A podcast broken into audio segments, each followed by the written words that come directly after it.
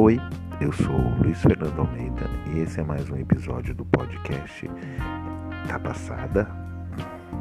O tema de hoje é os gays e o eterno medo da solidão. Solta a vinheta.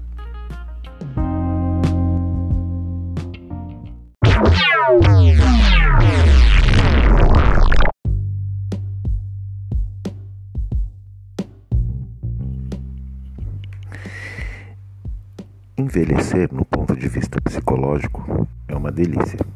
Você ganha mais experiência, fica mais esperto, o sexo fica melhor. Porém, os gays têm muito medo de solidão, principalmente na melhor idade. Nós já sabemos que o meio gay masculino, sobretudo, segue um padrão homogêneo de beleza. O homem tem que ser forte, jovem e másculo. Isso porque esse ideal é o que mais se aproxima do que se entende como homem heteronormativo. E como a maioria de nós foi criado com essa referência masculina, acaba carregando isso para a vida. Aí você vai me dizer: os, os gays deveriam praticar menos sexo casual e focar em relacionamentos. Mas você já pensou que muitas vezes o sexo casual é a única saída para um gay? Cada vez menos os gays querem manter relacionamentos sérios e duradouros. Cada vez mais, os héteros levam vida dupla. Dessa forma, dançamos conforme a música e estamos conectados em milhões de redes sociais atrás do cara perfeito para uma noite ou para o resto da vida. Porém, mesmo rodeados de aparatos tecnológicos, podemos nos sentir solitários essa sensação só tende a aumentar com o passar dos anos. A culpa não é do sexo casual. Desde muito novos, somos submetidos a um ideal de felicidade que envolve constituir uma família. Não importa para onde você olhe, seja filme de romance, novelas e até mesmo em propaganda de margarina, vende-se a felicidade enlatada sob a forma de cônjuge e filhos felizes para sempre, sempre no plural.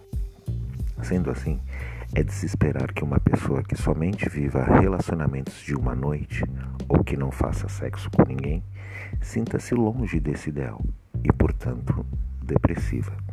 Não é uma regra, mas é a maioria. Não é o medo de ficar feio, até porque a gente sabe que tem muito homem de 50 aí detonando com os de 20, né? É o medo de não conseguir mais pegar quem quiser e ter menos chances de arranjar um marido para casar e ter filhos, uma vez que o padrão exige a juventude. O fantasma da solidão assola mesmo na velhice. A certeza de ser discriminado pela população gay e entre os idosos, muitas vezes sem apoio da família, o gay da melhor idade encara um ritual de passagem onde a solidão é uma ameaça concreta que contrasta com a alegria da juventude. Se não tiver um companheiro e, se, e sentir essa falta, a experiência pode de fato ser ingrata. E o preconceito continua lá. Gays idosos frequentam saunas e pagam por sexo, e é o que tem para hoje. Como se precaver então da solidão na velhice, né? É preciso perceber que a ausência de um companheiro não quer dizer necessariamente ser solitário. Laços de amizade, saber curtir a vida sozinho, ter contatos sociais é algo que deve ser cultivado em todas as idades. Não precisa ser idoso para se sentir só, mas entender que ser solitário não significa sofrimento. Não dá para a gente viver com medo do futuro até porque como, vive, como viveremos a melhor idade é responsabilidade nossa, né? Cabe a nós deixarmos de viver de maneira efêmera, efêmera e pensarmos no amanhã. Mas aí vamos falar um pouquinho sobre, aprofundar um pouquinho nessa questão, né? Tem um, um relatório mundial que foi divulgado em março de 2019 que mostra que a relação homossexual ainda é crime em 70 países, sendo que seis deles prevêem pena de morte. O levantamento chama-se Fobia de Estado e está em sua 13ª edição. inclui apenas membros da ONU, entre os quais 35% criminalizam a homossexualidade, a maioria na África. Esse relatório ele é, é realizado pela Associação Internacional de Gays, Lésbicas e Bissexuais, Trans e Intersexuais. É uma liga em inglês. Segundo essa organização, em 1969, 74% das pessoas viviam em nações onde ser gay era crime. Atualmente, esse percentual é de 23%. Um caso emblemático é o da populosa Índia, onde a prática foi descriminalizada é, em 2018.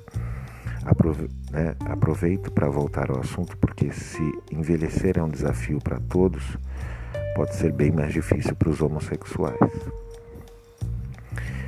É...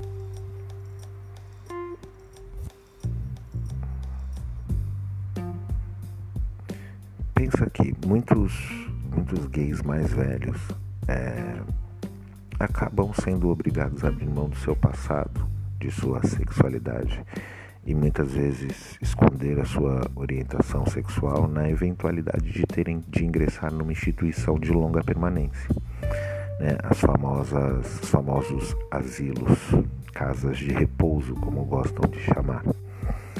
Muitos desafios relacionados ao envelhecimento são comuns para todos. Imaginar quem cuidará de nós se ficarmos muito frágeis ou avaliar qual será a nossa reserva financeira depois da aposentadoria se é que você vai se aposentar. Há outros que angustiam os homossexuais, como mostrou a pesquisa nacional realizada no, em 2019 pela AARP, Associação de Aposentados dos Estados Unidos. Essa entidade reúne quase 38 milhões de afiliados.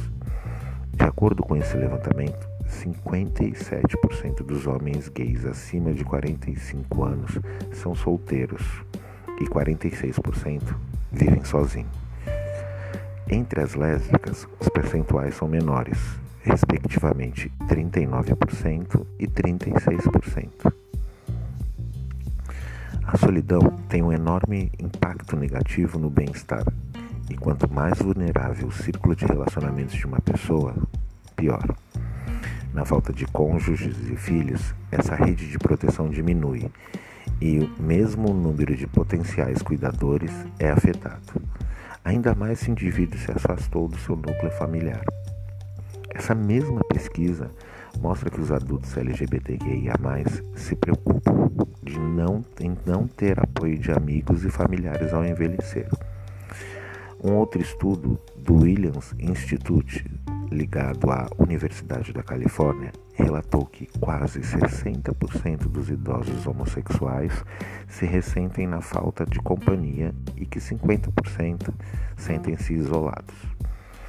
A discriminação no mercado de trabalho também afeta a capacidade de poupança desse grupo, o que pode resultar numa mudança forçada para lugares de custo de vida mais em conta, mas onde talvez haja um risco maior de preconceito. Iniciativas como o Trans Wellness Center, criado em 2018 em Los Angeles, tentam suprir essa lacuna, oferecendo serviços de saúde, aconselhamento legal e de moradia, entre outros. E aqui no Brasil?